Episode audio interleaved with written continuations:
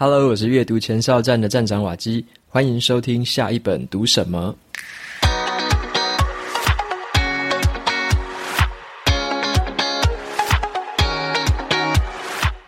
今天我想要跟大家分享的这本书呢，它的书名叫做《好问》，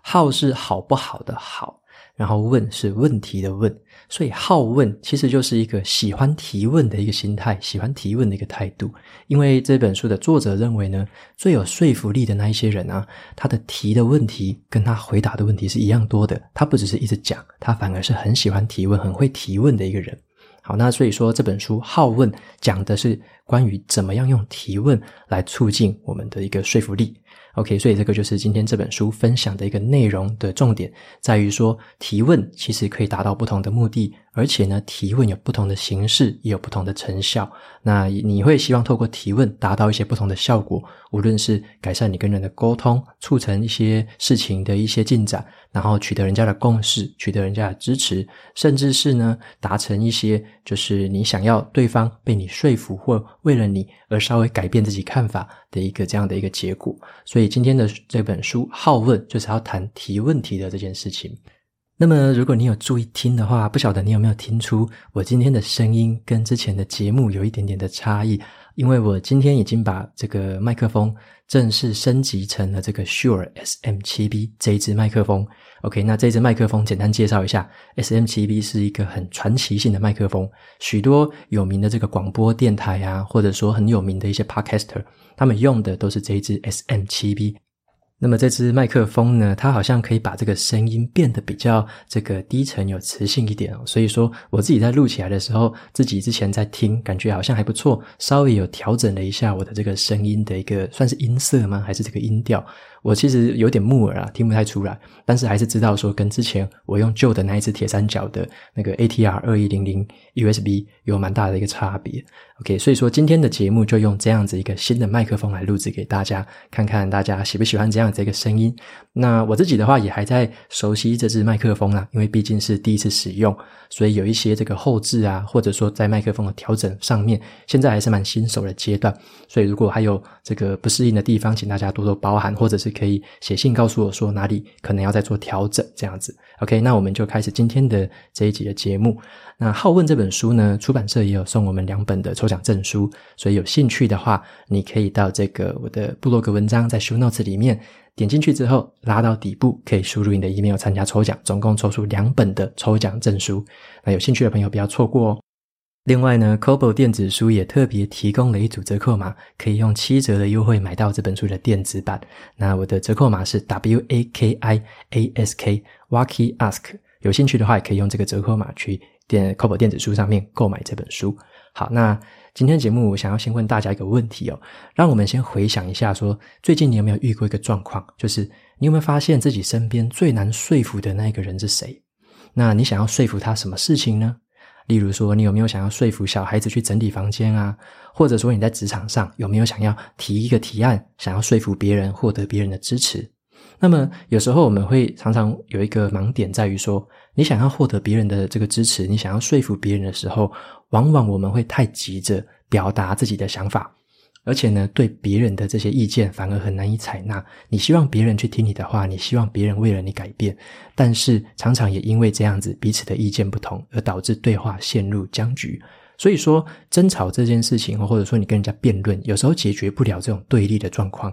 反而是你要知道怎么样有效的提问，用一些有目的性、有技巧性的提问，让人家还可以在不知不觉回答你问题的过程中，反而被你打动，反而听懂了你在说什么，反而开始参考了你的立场。所以，有效的提问就很像是把一个种子埋进对方的心里面，让对方借由回答这个问题，然后慢慢的发起这些不同的想法，然后呢，再透过这样不同的想法彼此激荡之后，产生一些不同的一些观点。所以说，这个提问的技巧或提问的内容，就是今天这本书所要讲的一个重点。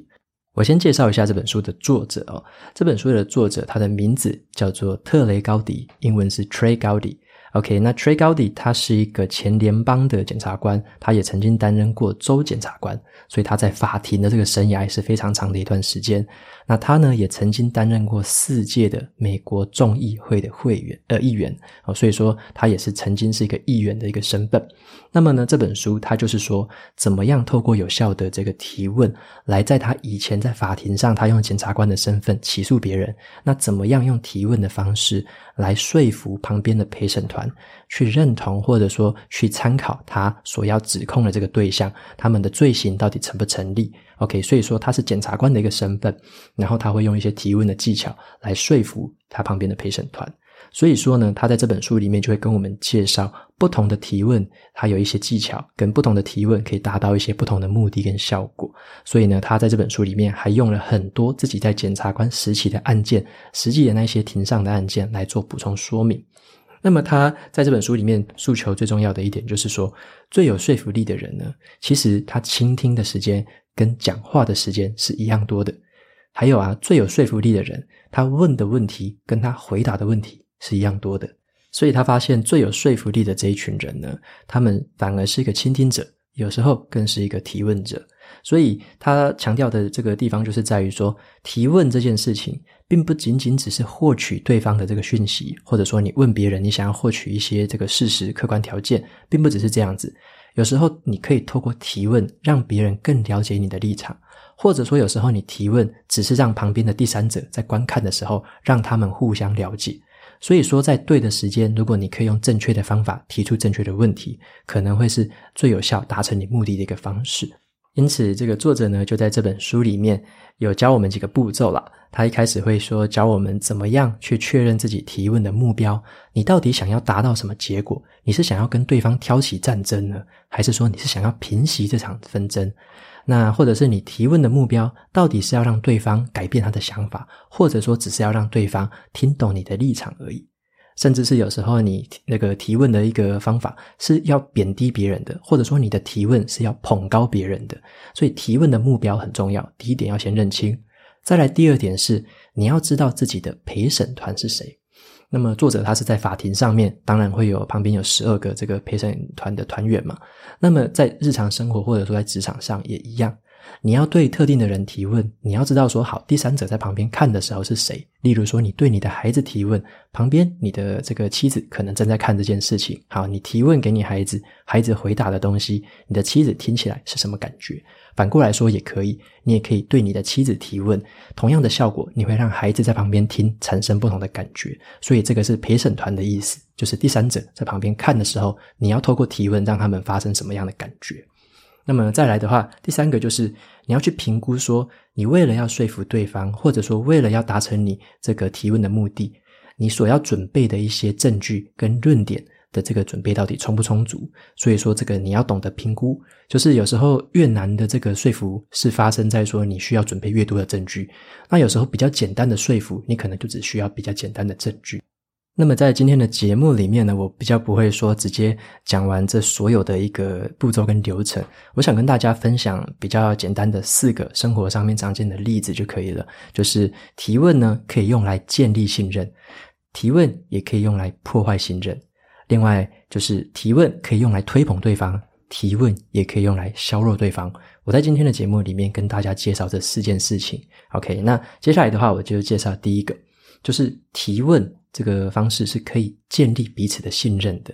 OK，那这边的例子就是说呢，如果像一般来说，我们想要请对方帮忙的时候，你有一个请求，想要对方协助你，或者是你想要说服对方转换成你的思考方式，或者是跟他达成共识，那你就要注意刚刚有讲到的一件事情，你要准备的这个证据跟你的论点需要多少，要不要够充足？好，那这边作者他要举一个专有名词，叫做举证责任。OK，举证责任就是说，我需要多少的这个证据跟支撑的论点，才能赢得这次的可能是辩论，然后并且达成我的目标。所以你要提出的诉求越大，你当然就需要越大的说服力。问题越具争议性，这个说服力就需要更强。相反的呢，你的诉求或者是问题越小，那你就需要更少的事实，或者说你用越低的说服力就可以达成目标。那通常呢，当你跟你要沟通的对象之间，你们的信任如果渐渐的累积起来的时候，你就能够在日后的日子更有效，能够说服对方，或者说达成你请求的一个目的。好，那这个作者他就举了一个很好玩的例子，他就说他在担任这个议员的生涯里面呢、有遇到了一个叫一个女议员，她叫做雪莉亚。好，这个女议员呢，她很擅长利用一个招式来提问哦，她用的招式叫做举证责任跟目标不对称。OK，这个就是说她准备的这个证据跟论点，跟她达成的目标是很不对称的。还有用什么方法？我们来听听看。像这个女议员啊，这个雪莉亚。她典型的一个开场白，她就是遇到作者，她就会跟他说：“诶，特雷，我想要请你帮一个大忙，可是你如果不答应的话，我是可以理解的。我真的很希望自己不用开口，但是我真的没有别人可以问了。”OK，那作者听到这句话的时候，常常脑袋里小剧场就会爆发，就会想说：“哇，你是要提什么样很大的需求啊？或者说你是要提多么困难的事情要我帮忙？”他就会有这个心理准备了。好，那这个雪莉啊，下一句通常都是说。那个特雷，我可以跟你借一支笔吗？我的不能写了。OK，那作者听到说啊，原来是这么小的需求，马上就会同意，然后就点头把笔借给他。所以这个问题在于说，这个是不对称哦，就是你可以发现的，他前面铺陈那么多的这个叙述，跟他后面提出来的解这个需求是非常的不对称的。后面的需求这么小，可是前面铺陈的这么慎重。作者他就有说，这种技巧很有趣的是，当你经常跟这个人这样子一个对谈。你会发现说，诶，对方常常用这样子很谨慎的要求在做开场白，然后提出一个相对小的要求，你常常都会很下意识的跟他答应，然后跟他说好。那在这个小事情上的反应的这个作用呢，就是变成说，以后他可能提出了更大的诉求，作者就更有可能会跟他说好。所以在这个例子里面呢，雪莉啊就是透过这种手法。逐步的在累积他跟对方的信任感，让他以后真正对对方提出比较大、比较难的诉求的时候，对方还是会很谨慎的听。而且会有一些心理准备。那当他听到了比较难的诉求出来的时候，因为之前的信任感，他会知道说这个应该是你谨慎评估过的，所以他会相信你这个人。所以这样的一个诉求的方式，就是让这个你的举证的责任跟目标非常的不对称。那这样不对称的情况，反而可以造成这个信任慢慢累积的一个成果。那现在我就讲一个完全相反的例子。作者他就有说，他有一次在超商买菜的时候，然后旁边的邻居。过来就问他，他就因为这个邻居知道说他是检察官嘛，所以这个邻居就对他很有兴趣。他就说：“诶，特雷，我可以现在耽误你一下子吗？”那作者那时候在买菜嘛，所以他也没有什么心房。他当然说：“呃，一下子吗？呃，应该是一下子吧？好吧，那就好吧。那你可以耽误我一下，你问吧。”然后那个邻居就直接问了说：“那个特雷，你觉得邪恶的起源是什么？”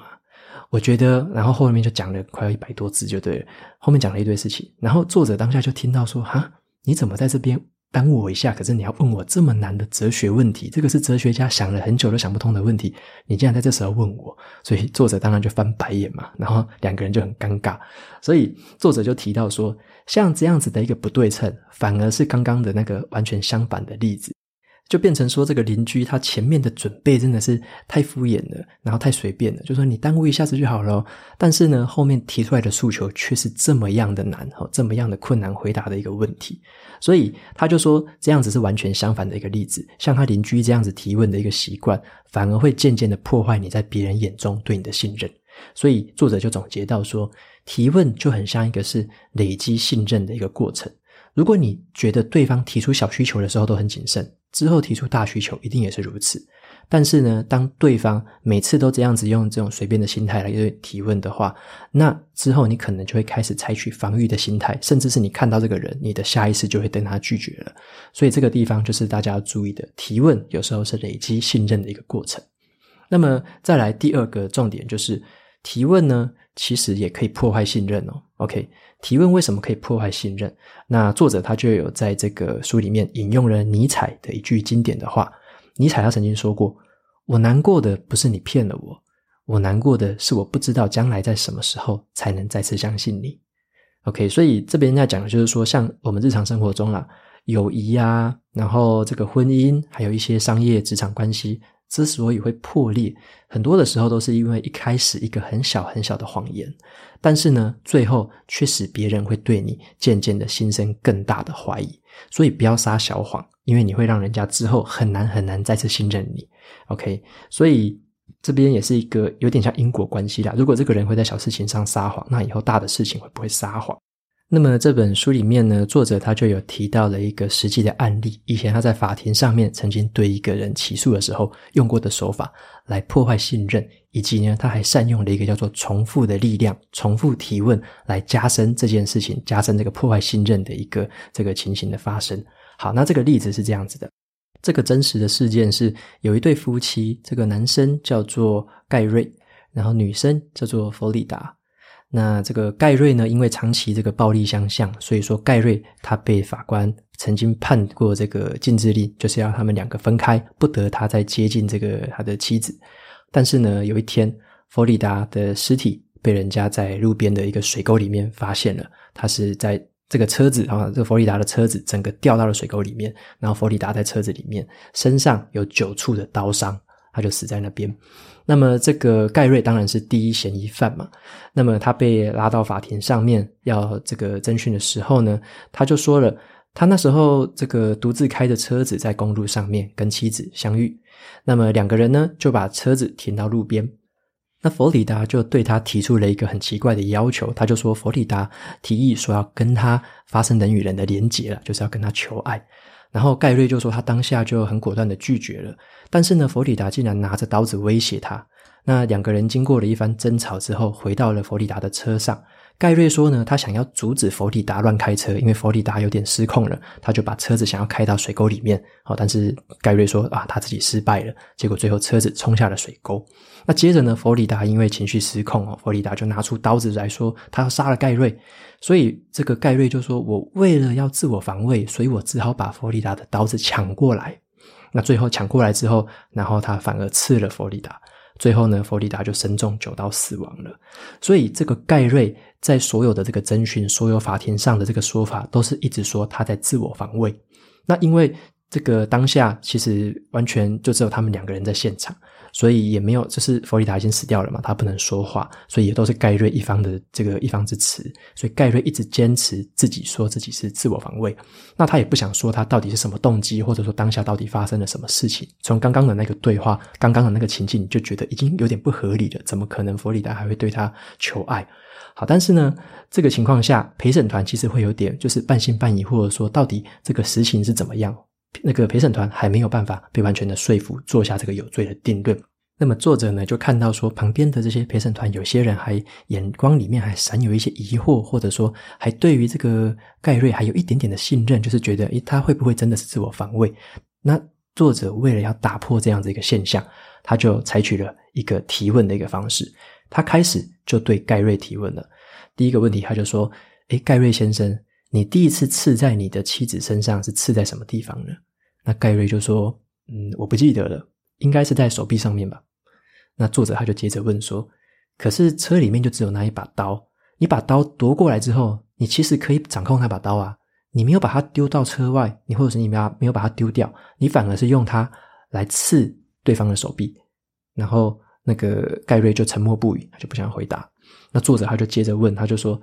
那么你记得吗？你第二次刺向你妻子的时候，他说了什么？然后盖瑞就说：“嗯，没有，他没有说什么。”然后作者他就很疑惑，他就说：“你第一次刺他，他没有说话；第二次刺他，他也没有说话。那你想要让陪审团真的相信这件事情吗？你用刀刺了一个女人，对方却连住手或者说很痛都没有喊出来吗？那他真的什么都没有说吗？”盖瑞就说：“对，就是没有。”那作者他就接着继续问，他说。你你对他就是下车跟你求欢的这件事情非常的清楚，可是你却不记得你第二次刺他的时候他说了什么？那盖瑞就说：“对，没有。”那作者就开始就接着问了：“那你第三次刺他的时候他说了什么？”然后盖瑞这时候就不太想要理他，他就不想讲话了，他就保持沉默。那作者接下来继续问了好几个问题，都是同一个问题：“那你第四次刺他的时候他说了什么？”盖瑞还是没有回答。那你第五次刺他的时候，他说了什么？第六次、第七次、第八次、第九次，作者就这样一字一句的慢慢问完了后面的几个问题，总共问了九次。你刺他的时候，他说了什么？OK，那作者他知道，他故意这样重复的提问，他的目的就是在于说，他知道盖瑞这个人绝对不会亲口认罪，因为他就是摆明了他一副有预谋，想要这样子用自我防卫的说法来摆脱罪名的这个现象，所以说他不期望他自我认罪，而是呢，他透过这样重复的提问，一字一句的让陪审团听进去，就是九个不同的刀伤。你听他每一次刺，但是对方竟然都没有反应。他要让陪审团知道这样子的状况，心里会很难受。好，那陪审团他真的会相信说，一个被刀子袭击的受害者竟然什么反应都没有吗？OK，所以最后呢，就透过这样子，也是对事实的一个提问，然后呢，也是透过重复提问的一个力量。让陪审团对于这个被告的信任感就是彻底瓦解，绝对不相信这个被告到底在说什么了。好，那这就是重复提问的一个力量。你可以去用一些方法去破坏这个第三者对于这个可能是那个被控告的人啊，或者说你在提问的对象，可以慢慢的瓦解他对他们的信任，或者说最后把这些疑团、把这些疑虑都全部厘清掉。所以提问除了可以建立信任，也可以破坏信任。好，那再来第三个重点呢？就是提问是可以用来推捧对方的一个方法。好，什么叫推捧对方？推捧或者是吹捧都可以。有一种问题的方式就叫做软球问题 （softball），很软的软球问题。那软球问题指的就是一些比较容易回答的问题。那软球问题呢，提出来之后，可以去佐证一些事实，鼓励对方表达，跟建立双方的信任，甚至是培养这个人。你被你提问的人的亲和力，好，例如说软球问题是什么时候会问？像是在白宫的记者会上啊，如果这个记者是可能比较偏总统那边的，他可能就会想要让总统发表比较正向的言论嘛。那这个记者可能就会问总统说：“诶，总统先生啊，你的劳动节假期过得还愉快吗？你做了什么事情？”OK，他就可能就会问这样的问题，让总统发挥。或者有时候像面试官呢、对于求职者，他可能就会问这种比较软球的问题，他就问说：“请问你最大的优点是什么？”好，那这种问题通常是比较好回答嘛，对方可以很畅快的表达自己的观点跟立场还有想法。那这种提问是比较有鼓励跟邀请的成分的。有时候呢，你可能也会在电视上看到有一些候选人哦，他们会被问这样的问题，就说这个记者可能会问他：“你为什么认为自己是最有资格的候选人呢？”或者他会问他：“请问你一直以来表现的都这么出色，是什么感觉？”那可能还会问说：“诶，你已经厌倦了你给外界的这个完美的形象吗？”OK，你有没有听出来？这些都是软球问题。这种问题就可以让对方就是侃侃而谈，然后甚至是提升对方的正面的形象。所以，你如果下次想要借由提问的方式去捧对方，或者说对做球给对方的话，你可以用一些这种软球的问题。那第四个重点就是相反的。提问也可以用来削弱对方，那这个问题就是相反的，叫做硬球问题，很硬的硬，好，硬球问题。那这种问题指的是很难以回答的问题。那这类型的问题可以用来去反驳对方，用来削弱对方，或者是质疑对方的事实。好，你会发现哦，有一些提问的方法是这样子的，可能你也会发现有一些记者问候选人的时候会这样问，他说：“那个州长先生啊，你当州长的时候调整了三次的税制。”那你这次说的不加税是怎么回事？啊，或者说这个记者可能会问，你什么时候停止上班的时候喝酒了？那或者这个记者也可能会问说，你的民调为什么能够超越百分之十呢？哦，他就故意问一个很低的数字，诶，为什么可以超越百分之十呢？之类的。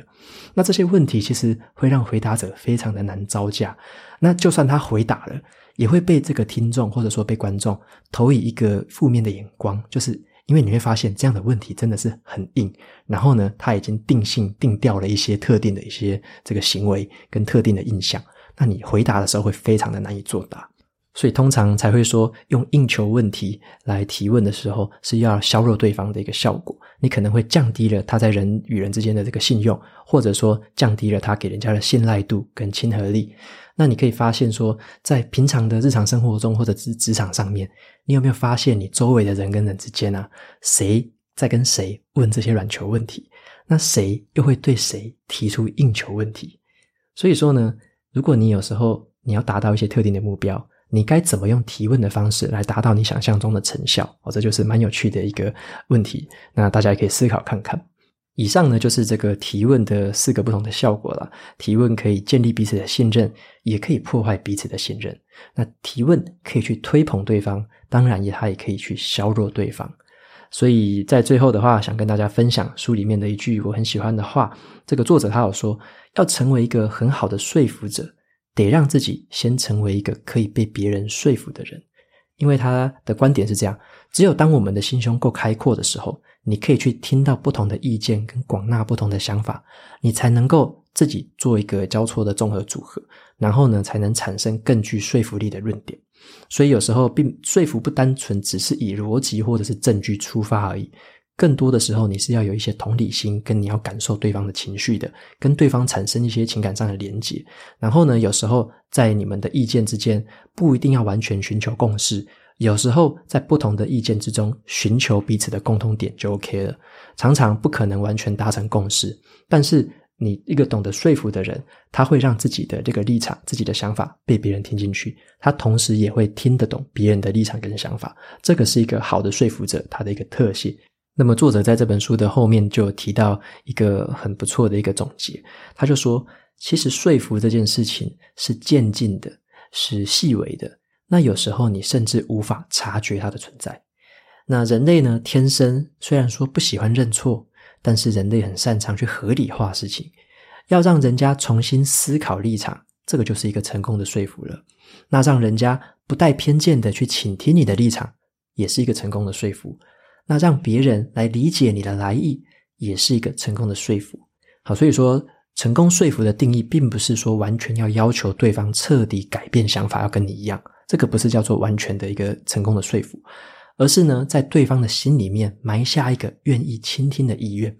让对方有时候产生一个新的想法。或者让对方可以开始从不同的观点看待以前原本以及已经根深蒂固的一件事情，只要有这样子的一个现象，就已经是一个很成功的说服的。因为通常能够说服人们的，就只有人们自己而已。所以有时候我们只是用提问的方式，来在对方的心里埋下一些种子，让这个种子慢慢的茁壮。OK，让最后这个种子可能改变对方的想法，但是这个都是从对方自己面心里发生的，而不是说你说的越好，你说的越多就越有效，并不是这样子。以上呢，就是今天这本书的一些我想要跟大家分享的事情。那么这本书其实它稍微有点偏硬哦，它因为它是用检察官的身份在说明这些事情，那有用了一些法庭上面的专业专业术语。那我自己的话对这个东西没有那么样的熟悉，所以我在读的时候也花了蛮多额外的时间在做其他的功课，稍微去理解里面到底在讲什么。那也蛮好的，就是说这个作者他在里面提了很多他以前曾经在法庭上面的实际案例，那也举了一些他在担任议员的时候一些实际的状况，所以用他自己生活上的一些例子跟他职业上的一些例子，来让我们更深刻的了解说他到底透过提问的方式达成了哪些不同的目的，到底有哪一些提问的手法是我们可以学习的。OK，以上就是今天这本书《好问》的一些分享。好，那最后的话一样来念 Apple Podcast 上面的一些评论。